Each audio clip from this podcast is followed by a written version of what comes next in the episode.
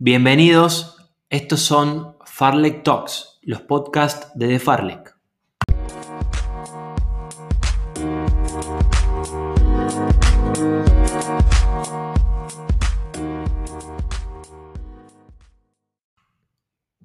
En el episodio 16 hablamos con Diana Ocampo, una de las atletas latinoamericanas que brilló en el Mundial de Medio Maratón de Polonia. ¿Cómo fue competir después de tanto tiempo? Su experiencia en la burbuja, cuáles son sus próximos planes y cómo orquestó su mejor marca en medio maratón. Bienvenidos y que lo disfruten.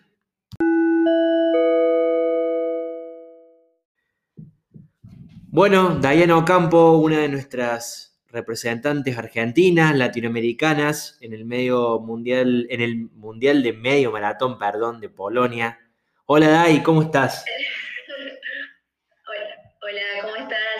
Bien? Bien, bien, bien. Bueno, gracias, gracias por, por, atendernos. Sé que estás muy cansada, recién llegada de Polonia, de una escala seguramente larga, un viaje largo, con lo cual te agradezco mucho la, oportunidad, como siempre, de, atendernos, de atenderme el teléfono. El Zoom en este caso. Siempre, siempre. ¿Eh? Sí. Pero bueno, nada, acá estamos. Eh, bueno. Para contar un poco lo que fue todo y, bueno, nada, bueno, transmitir un poco la alegría que tenemos. Me imagino, corriste tu, mejor marca personal, la segunda mejor marca argentina de todos los tiempos. ¿Cómo te sentís después de eso? ¿Sabías que iba a salir una carrera como salió? ¿Lo habían planificado? ¿Surgió? ¿Se dio algo espontáneo después de todo este proceso? Sabía que me, sabía que me sentía muy bien. Eh, bueno, por los entrenamientos y, todos los testeos que uno va haciendo durante, bueno, todo el tiempo que tuvimos de entrenamiento, de, sin competir, eh, pensando y, e imaginando ¿no? el objetivo este día, el Campeonato Mundial de Medio Maratón. Sí. No, no estaba segura, segura de la marca en sí, si la verdad si me, si me hubieran preguntado en ese momento qué marca iba a ser, eh, sí sabía que iba, a bajar mi, mi registro eh, que tenía mi mejor marca, pero pero la incertidumbre, ¿no? De, de, no estar eh, con, competencias, de no haber perdido ese, ese hilo de, carreras que uno siempre tiene, que prepara una distancia menor y después va subiendo a medida que pasan y se van acercando los días previos a una competencia. Pero bueno, la verdad es que una sorpresa linda, eh, muy conforme, muy contenta por, por, cómo se dio la carrera. Bueno, contame del, del proceso, más allá del resultado. Bueno, hiciste una hora 11.45 una marca impresionante, bajando tu mejor registro, quedando, como dijimos, en, segunda en la lista de mejores registros de todos los tiempos. Pero el proceso, ¿cómo fue ese proceso? Bueno, ahí me adelantaste algo, hubo incertidumbre, como me imagino la tuvieron todos los atletas de élite, no solo de Argentina, sino del mundo. En tu, en tu caso, ¿cómo fue la pandemia? Cruzamos algunos mensajes, charlamos varias veces, pero contanos ahora ¿Cómo, cómo, fue tu proceso en la pandemia? ¿Cómo, cómo trabajaron eh, desde tu, rendimiento, tu físico, la, modificación de las expectativas? Porque me imagino que tenían expectativas, tenían una planificación, tuvieron que reverla, modificarla por completo. Contame cómo fue el proceso para desembocar en este resultado del sábado. Eh, bueno, proceso fue duro para todos, para todos los que estábamos corriendo ahí. Algunos, algunos entrenaron menos tiempo por ahí dentro de sus casas. Eh, por lo menos lo que estuvimos hablando más que nada con los atletas de, Latinoamérica fue que la pandemia, por lo menos muy estructurada, para ellos duró un mes y para nosotros duró tres meses. Así que creo que, después de eso, eh, si realmente el objetivo estaba claro y uno podía mantener la motivación en, ese objetivo, eh, podía, eh, podía seguir entrenando y visualizando ¿no? el momento. Em, bueno, la cinta fue una herramienta fundamental para esta preparación, aunque mucha gente tal vez o muchos entrenadores no son muy a priori de la, de la cinta y del entrenamiento en cinta, pero eh, por lo menos nosotros, en mi caso, eh, nos dio muy buenos frutos. Eh, después de, esos tres meses de correr sobre esa superficie, salimos a entrenar afuera. Al principio, la primera semana, acomodándome con el ritmo, con, con las dificultades de la calle. Después, al poco tiempo, ya haciendo testeos y la verdad que sintiéndome muy bien, como si no hubiera hecho ese cambio en, en los entrenamientos, sino, sino que todo lo contrario. Eh, la cinta, en mi caso, mantuvo mi rendimiento, mi, mi condicionamiento eh, fue de gran ayuda. Y bueno, y después afuera correr sola, entrenar sola eh, y, bueno, masticando este gran día, eh, esperando y acá estamos con el resultado. Eh, siempre positiva, siempre pensando en que esto iba a pasar y que en algún momento íbamos a volver a, correr y a ponernos un dorsal. Creo que es una gran característica que si tengo que decir, esa es mi fortaleza, creo que es esa, ser positiva y la verdad es que no tuve días decir, bueno, ¿para qué me voy a subir a la cinta si no voy a poder correr? no, todo lo contrario. Subo a la cinta porque voy a correr en algún momento. Bueno, es una característica muy de, del atleta de fondo, ¿no? Resistir, luchar. Hay un proverbio que dice las habilidades provienen de la lucha, ¿no? Y es un poco una característica de, un, de, una maratonista en este caso. Y creo, y, creo que, y creo, y creo, y es una percepción desde afuera que el maratón debe haber hecho, hecho efecto en cuanto a cómo pasar una cuarentena o una pandemia, ¿no? Por ahí el, maratón, al ser una prueba tan larga, que empieza mucho antes de la prueba, imagino que, que debe haber aportado componentes psicológicos y mentales a la hora de resistir tanto tiempo sin poder competir, sin entrenar con el grupo, ¿no? En, lo, en lo, mental, ¿tuviste algunos, algunos momentos de, de bajón en la cuarentena o durante la pandemia, no digo de dejar todo, obviamente que no, porque además venís de un, de un gran 2019 y, este parate obviamente que no, no iba a afectar tu, proceso a largo plazo, pero digo, algunos bajones de no tener ganas de entrenar, de, reconsiderar ciertas decisiones en cuanto a tu entrenamiento, tus objetivos. ¿Los tuviste? Eh, sí, eh, obviamente pensamientos negativos eh, invaden eh, mm. y, atacan, está en uno, ¿no? Eh, bueno, hacerles caso o no, está como, como el, el, ¿viste? El angelito bueno y el angelito malo, ¿viste? Mm. de los dos Sí. siempre esas cosas están ahí latentes, pero están latentes todo el tiempo, toda la vida, en la carrera, estás pasando mal y decís, bueno, ¿qué hago? ¿Abandono? Y el otro te dice que no, que sigas. Entonces, la verdad es que esto es una lucha constante. Sí. Eh, en la pandemia, eh, seguro, sí, tuve algunos días que digo, viste, me, me tengo que subir la cinta, o sea, dolorida con el entrenamiento, porque la verdad que la carga siguió siendo la misma, 100 kilómetros semanales, 120, todo arriba de la cinta, doble turno. Qué bárbaro. Eh, siempre siempre haciendo caso, ¿no? Porque también soy, soy muy responsable con la planificación. Si mi entrenador dice que tengo que, entrenar 20 kilómetros, lo tengo que hacer. Claro, son muy disciplinadas me tenía que subir igual y bueno, me subía, por más de que no tenga ganas. Entonces, eso también, ¿no? Eh, necesitas como alguien que esté ahí atrás diciéndote algo que vos sabés que lo puedes hacer, pero en ese momento tal vez no te sentís del todo bien. Sí. Por eso creo que me recalco y hace poco lo puse en un posteo que, que uno tiene un montón de caminos, se levanta y tiene 100.000 caminos para agarrar, de los cuales muchos son la facilidad de, de, no subirme a la cinta o de no salir a entrenar, pero, pero siempre hay que, tomar el camino correcto, que en este momento es, ser persistente. Bien, importante ser persistente y disciplinado, sobre todo para un atleta de fondo, ¿no? Nombraste ahí o mencionaste que habían hablado con los atletas latinoamericanos sobre las cuarentenas y la pandemia. En tu experiencia en primera persona, ¿cómo fue competir en una, no sé si decirlo burbuja, no conozco exactamente cómo fue el caso de Polonia? Ayer estuve charlando con Juan Luis Barrios en un, bueno, para un, para un próximo episodio.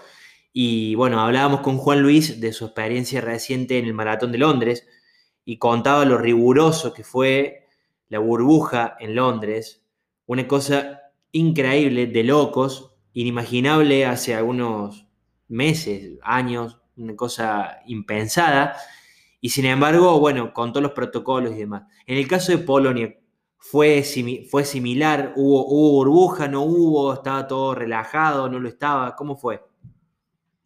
Eh, la verdad es que por lo menos lo que fue el recorrido fue, fue totalmente sí, una burbuja. Em, eh, eran cuatro vueltas de 5 kilómetros, 440 metros cada vuelta. Sí. Eh, asimismo, había gente del público que estaba observando la carrera, y, pero por otro lado, la, por ejemplo, la entrada en calor fue en una plaza que quedaba a 50 metros del hotel, que la plaza tenía 400, entre 400 y 500 metros la vuelta, y estaba totalmente vallada con una valla como de 2 metros de alto, eh, y nosotros entrábamos a hacer la entrada en calor ahí. O sea, claro todo un vallado para llegar al lugar, llegamos al lugar tipo ganado, como ganado que va a, un lugar todo cerrado y donde en calor y, no podíamos salir de ese sector. Entonces, la burbuja sí existió, por lo menos para nosotros. Había público afuera, pero, pero estaba todo como, como vayan por acá, estaba todo marcado por dónde que ir, en qué momento, cuándo, dónde, y bueno, y todas las autoridades estaban marcando claro. constantemente eh, no, lo que seguía después de lo que habíamos hecho. Sabíamos que teníamos la cámara tomada en dos turnos, cada, cada grupo de, de, X corredoras, 50 y 50 en un turno, en el otro turno a los 10 minutos, eh, todas juntas en un lugar, con barbijo, el protocolo muy riguroso, eh, y nada, manteniendo entre nosotras un poco la distancia. Obviamente después en la largada eso es un poco imposible, pero bueno, eh, ya estábamos ahí, todas testeadas igualmente, ¿no?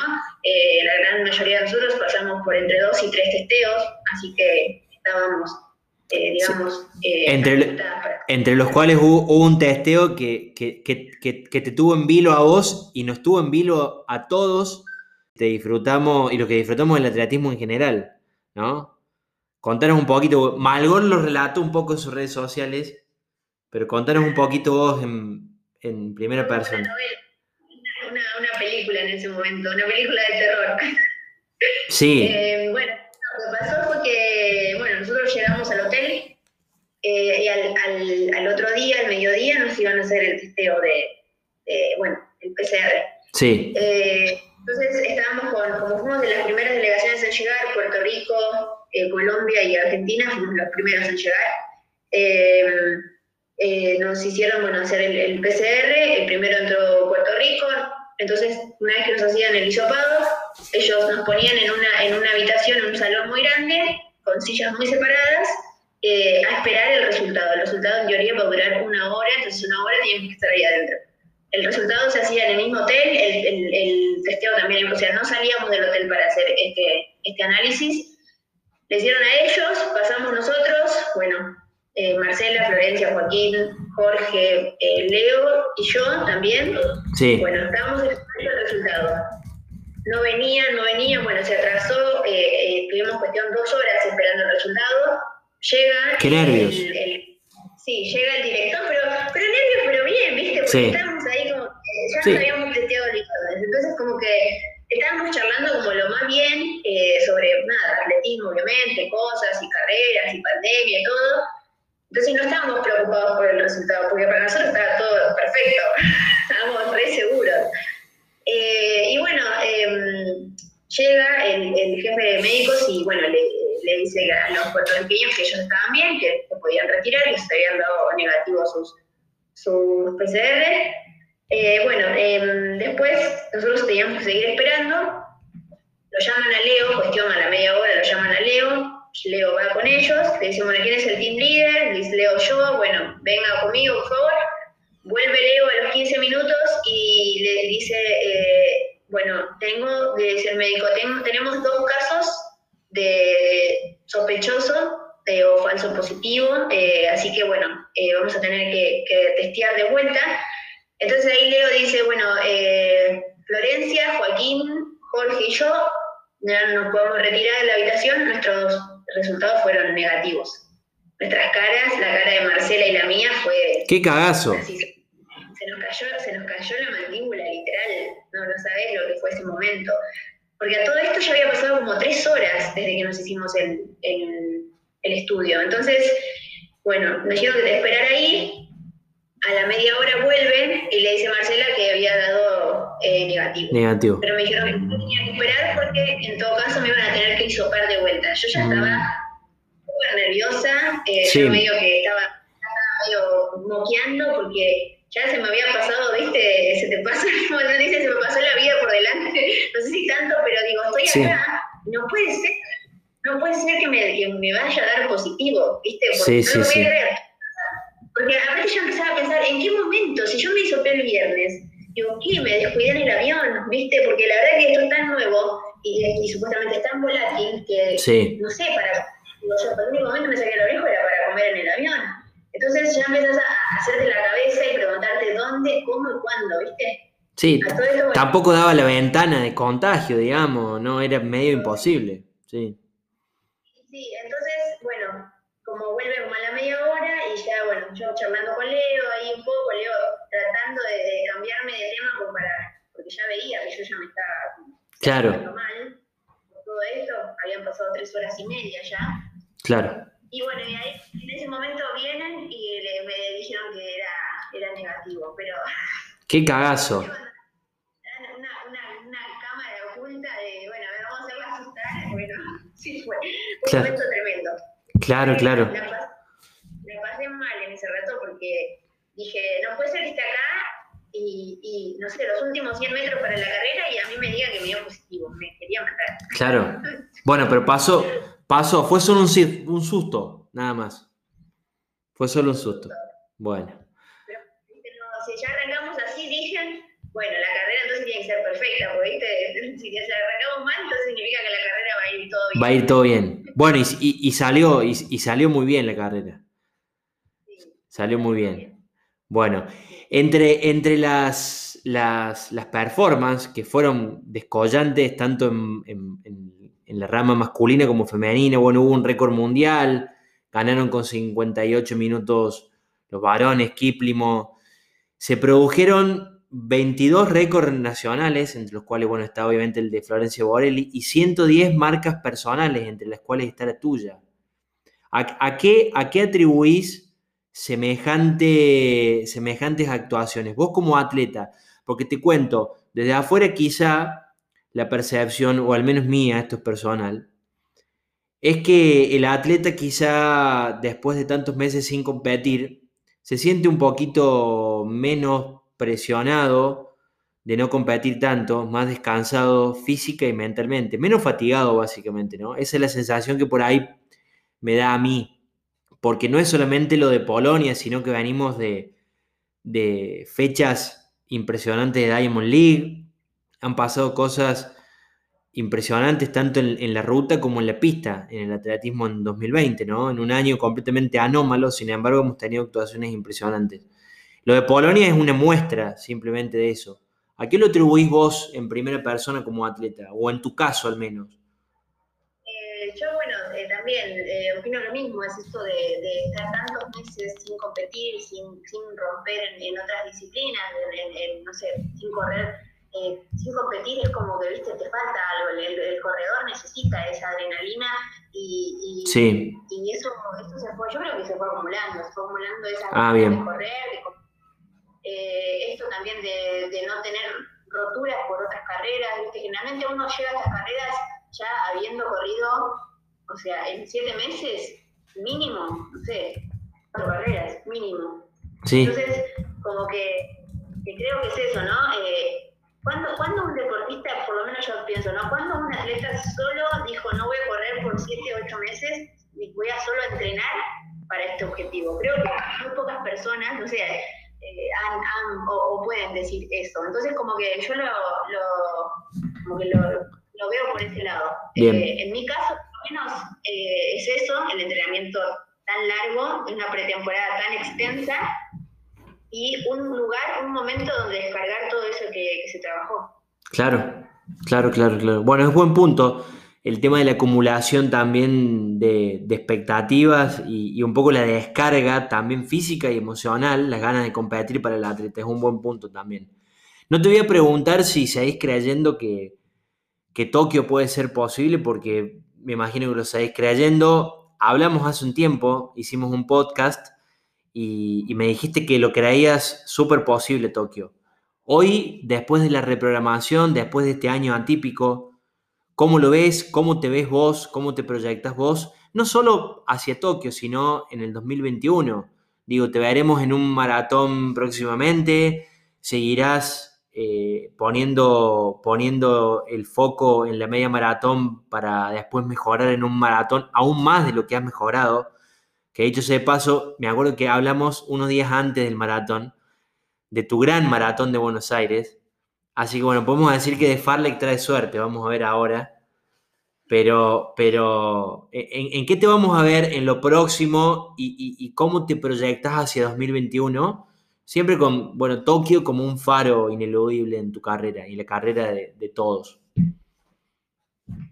Em, bueno, eh, por el momento de este año es como que, viste, como decimos, atípico. Eh, si bien este año las únicas carreras que, bueno, que estaban sí o sí confirmadas era el Mundial de Medio Maratón eh, después próximamente la Maratón de Valencia, que, bueno, que está confirmada, pero viste, nunca se sabe, ¿verdad? Con todos estos rebrotes y más en España que, está, muy crítico todo. Eh, yo por lo menos en lo personal no conseguí cupo para Valencia, era el objetivo, no conseguí cupo, pero bueno, estamos viendo otra maratón que es a fines de diciembre en Arizona, así que esa puede ser una de las chances, una de las posibilidades de poder correr otro maratón. ¿De Marathon Project puede ser? Sí, La, que, la, de Ben Rosario, la que hace el NAS. Sí. Que un, enfermito del atletismo te puede llegar a, decir cuál es la carrera y te la puede identificar rápidamente, pero bueno, nada, sí. Sí. Es una, es una carrera llana, es una carrera preparada para, para que los atletas se luzcan en esa carrera. y va a haber mucho nivel ahí no sé cómo será todavía, mm. como estuvimos hablando con, el manager que está bueno detrás de, mi, de mi admisión a, la maratón, todavía no tienen definido exactamente el circuito, porque como toda esta normalidad ahora, viste, es todo reducido, bueno, es un caso, es la maratón de Londres, que fueron 19 vueltas, y eh, vamos a ver cómo es el circuito esta vez, sé que es una maratón muy rápida, es un lugar llano, justo en diciembre así que eso también nos favorece a nosotros es, digamos que el clima ayuda. Así que bueno, esa sería nuestra proyección al próximo maratón. Eh, en el caso que no se pueda, porque bueno, con todo esto es, no hay nada asegurado, buscaremos un maratón, no sé, el primer trimestre del año próximo. Lo que pasa es que, bueno, encima Sevilla también se pasó a otoño, entonces no hay nada, viste, como que sí o sí se pueda afirmar. Sí, el primer trimestre del 2021 va a estar, va a estar muy complicado va a estar muy complicado con los rebrotes. Se me ocurre que la única posibilidad va a ser, como esta carrera en Arizona, carreras tipo cápsula, tipo burbujas, preparadas especialmente. Bueno, te deseamos, te deseamos que, bueno, que puedas ingresar a la carrera, que puedas ingresar y que, bueno, obviamente después puedas correr, puedas correr un gran maratón, Dai. Tokio, y, Tokio, Tokio lo, lo, lo, soñas o lo ves lejos o, es paso a paso esto? Eh, Tokio lo sueño, lo sueño mm. todo el tiempo, esta más con la marca de los 21 kilómetros, la verdad es que esto solo me da alas para, para volar más alto. Para seguir volando. Totalmente. Bien, es una buena metáfora. Bueno, Dai, te agradecemos por el tiempo de nuevo, muchas gracias nuevamente, y bueno, te deseamos una exitosa recuperación a seguir entrenando, me imagino que ya un poquito más cerca de la normalidad y con la certeza del resultado, ¿no? De Polonia, que bueno, que te deja en las puertas de, otro gran año. Creo que 2019 fue tu, tu, año bisagra en tu carrera deportiva. 2020 parecía que no solo para vos, sino para el resto de los atletas iba a ser un año desperdiciado, no por culpa de ustedes. Bueno, pero finalmente en tu caso corriste un medio maratón impresionante y la verdad es que nos pone muy contentos. Nos pone muy contentos por, tu calidad como corredora, pero sobre todo como persona, siempre te lo digo, porque es la verdad. Así que bueno. Siempre encantada de charlar con vos. Bueno, gracias. Y nada, ahí el contacto y, vamos a... Vamos. Se cortó. Hola. Hola. Sí. Ah, se cortó, se cortó esta comunicación, que siempre están ahí, nada, al pie del cañón para, ver cómo estoy, para preguntarme y bueno, nada, sé que este año me va a dar una nueva chance de competir, así que vamos por ese maratón. Vamos por eso. Un abrazo, Dai. Te agradezco nuevamente. Chao, chao. Chao.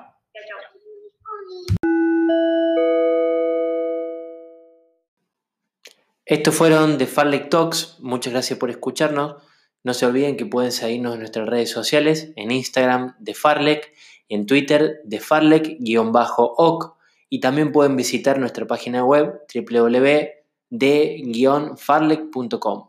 Hasta pronto y muchas gracias.